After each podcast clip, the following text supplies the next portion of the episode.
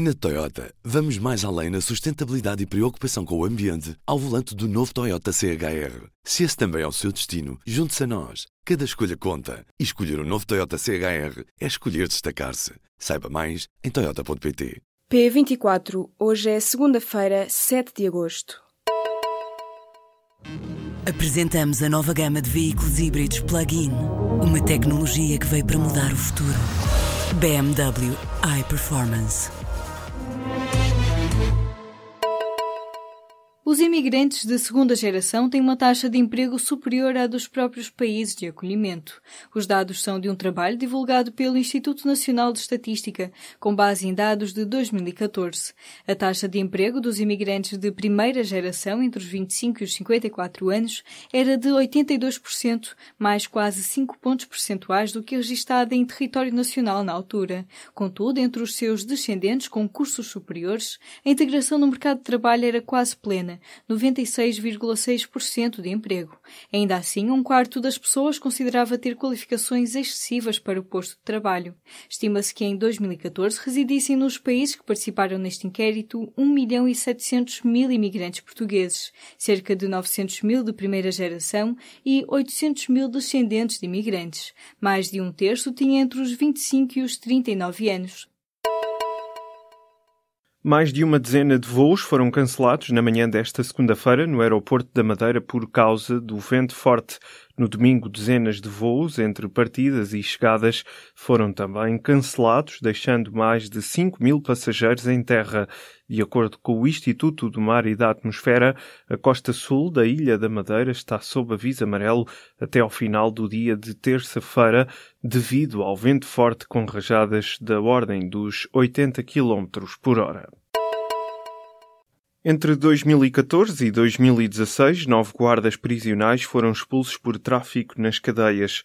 Os objetos que entram nas prisões portuguesas pela mão do corpo prisional são, sobretudo, drogas e telemóveis. Numa investigação foram instaurados 21 processos disciplinares aos elementos da guarda.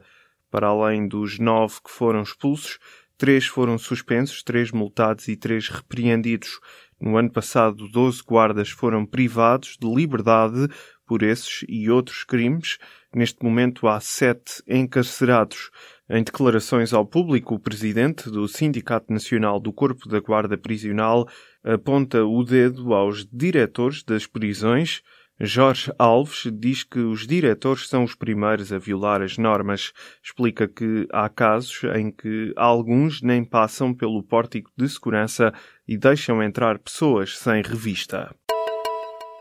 O presidente moçambicano Filipe Nyusi e o líder do principal partido da oposição encontraram-se pela primeira vez desde 2015.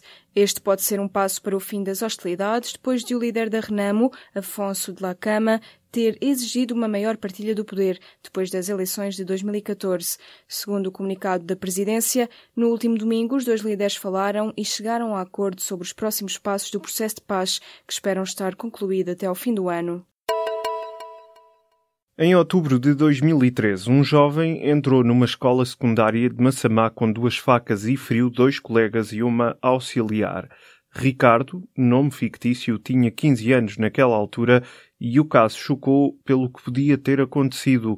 O público procurou o caminho percorrido pelo antigo estudante que até era bom aluno, foi transferido para o Centro Educativo dos Olivais em Coimbra. O caso depressa chegou ao espaço mediático. De acordo com o advogado Pedro Proença, todo o processo foi bastante doloroso para os pais. Atualmente Ricardo vive no estrangeiro e, segundo o público apurou, vem de férias regularmente a Portugal. A defesa do estudante alega que terá sido vítima de bullying.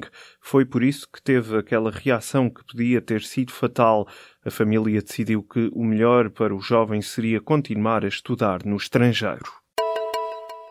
O Governo vai nomear uma comissão de acompanhamento de saúde mental às pessoas afetadas pelo incêndio de Pedrógão Grande. O anúncio foi feito nesta segunda-feira pelo Secretário de Estado Adjunto e da Saúde. Fernando Araújo sublinhou que há familiares de vítimas a serem acompanhados por equipas diferentes. A comissão vai, por exemplo, permitir avaliar e ter uma noção clara dessa resposta dada a todas essas pessoas. De acordo com o membro do Executivo, a comissão vai integrar psiquiatras, pedopsiquiatras, enfermeiros, psicólogos e técnicos técnicos de serviço social. O ciclista Alberto Contador vai abandonar o ciclismo. O espanhol vai retirar-se no final da volta à Espanha, marcada para o mês de setembro. O anúncio foi feito por Contador nas redes sociais. Num vídeo, o espanhol, de 34 anos, explica que a decisão foi muito pensada e garante estar feliz. Antes de deixar o ciclismo, Alberto Contador vai tentar a quarta vitória na Vuelta. Durante a carreira venceu por duas vezes o Giro de Itália e a Volta à França. Mais de 200 mil franceses não querem que Brigitte Macron seja primeira-dama. Para isso, criaram uma petição online que tem como objetivo impedir o presidente de criar um gabinete oficial para a mulher. Os subscritores do documento publicado na internet argumentam que não reconhecem razão para que a mulher do governante seja paga através de fundos públicos.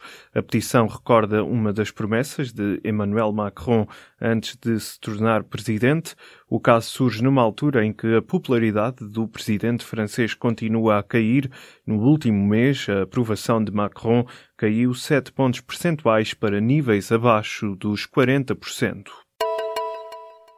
A Comissão Europeia anunciou nesta segunda-feira que não tem planos para a introdução de cotas para os carros elétricos. A informação surge depois da imprensa alemã, citando fontes de Bruxelas, ter noticiado que em 2025 seriam estabelecidas cotas mínimas de produção para estes veículos.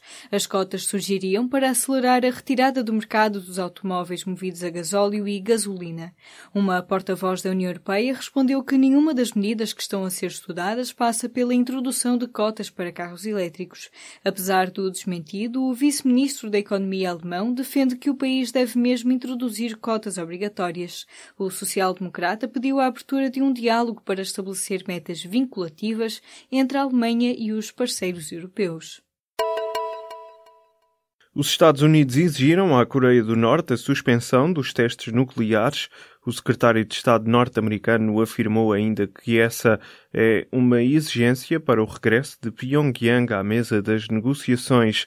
Esta é a primeira vez que o chefe da diplomacia norte-americana refere um passo concreto a seguir pelo regime de Kim Jong-un com vista ao reinício das negociações sobre o cada vez mais avançado programa nuclear da Coreia do Norte. As negociações a seis entre a China, os Estados Unidos, a Coreia do Norte, a Rússia, a Coreia do Sul e o Japão sobre o programa de armas nucleares norte-coreano foram suspensas por Pyongyang em abril de 2009.